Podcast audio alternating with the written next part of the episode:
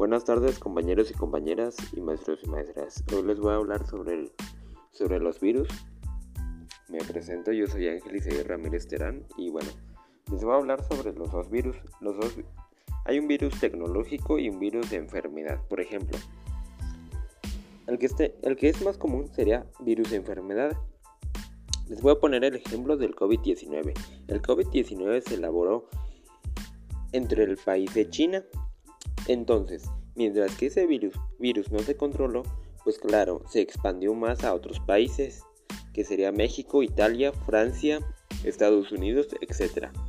Pero que hoy en día ya hay países que pues no dejan viajar a otras personas por la pandemia. Ya hay algunos países que están en semáforo verde, otros en rojo, naranja y amarillo, etc. En sí, cuando un virus no es controlado con remedios caseros o medicina, pues claro, se expande y se descontrola más. Por lo tanto, también se hace el virus más fuerte. O sea que que tenga un mayor daño de enfermedad al ser humano o al ser vivo, que sería un animal o, o una persona. También hemos visto que tanto como se puede expandir una enfermedad entre salones de escuelas, entre la calle, entre fiestas también lo podemos contagiar a nuestros familiares, conocidos, amigos, etc. Bueno, aquí también les voy a hablar sobre el virus tecnológico. ¿Qué es un virus tecnológico? Un virus tecnológico es aquel que se utiliza para transferir archivos pues digamos prohibidos o no adecuados para los niños o niñas o adolescentes adolescentes.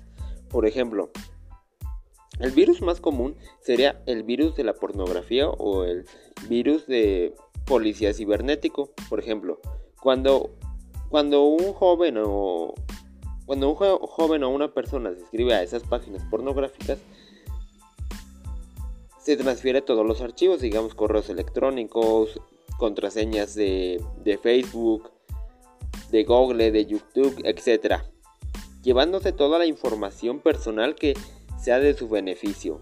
Digamos, esto sería para también las personas ya grandes de edad, que serían pues tarjetas de crédito, cuentas de banco. Posteriormente también se llevan videos, fotografías y a veces causan eh, una identidad falsa de ti mismo. O sea, que pides dinero, que le robas información a las niñas o niños, jóvenes, jóvenes, adultos, eh, abuelitos, etcétera.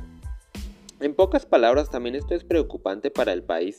Por lo tanto, ahorita ya hay policías cibernéticos donde se te desbloquea la cuenta o la computadora donde introdujiste esas páginas, pues digamos, prohibidas para el ser humano.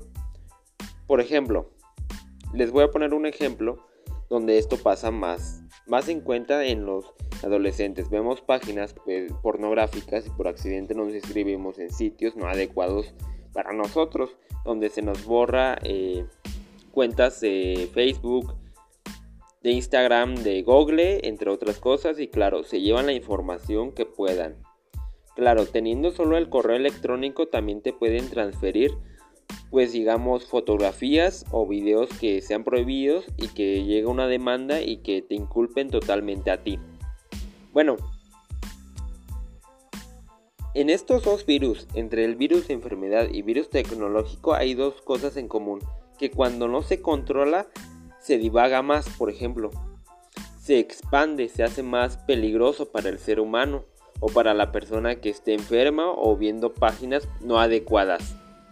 Bueno, aquí les doy mi finalización, espero que les haya quedado congruente el tema y bueno, hasta luego compañeros y compañeras y maestros y maestros.